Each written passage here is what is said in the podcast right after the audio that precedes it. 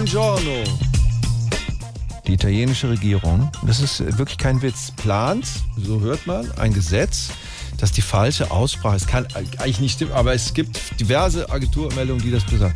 Die italienische Regierung plant offenbar ein Gesetz, dass die falsche Aussprache von Wörtern wie eben Bruschetta oder Gnocchi, ich weiß gar nicht, was daran falsch sein soll, komme ich jetzt in den Knast, die äh, unter Strafe stellen soll, wenn man es falsch ausspricht.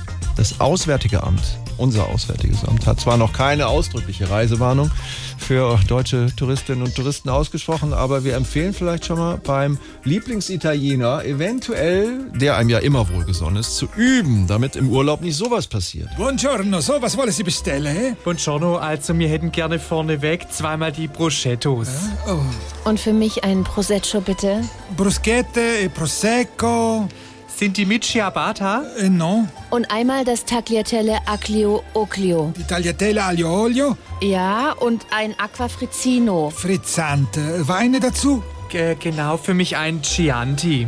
Und ich nehme den Verdicchio. Verdicchio bene, Und äh, könnte ich zu meinen Spaghetti etwas Zucchini haben? Spaghetti, Zucchini. Also schon Aglio Oclio, aber auch mit Zucchini. Ja, wollen Sie Abgang mit Fleisch oder Fische? Äh, ja, äh, pikante Mayonnaise. Piccata Milanese, Genau.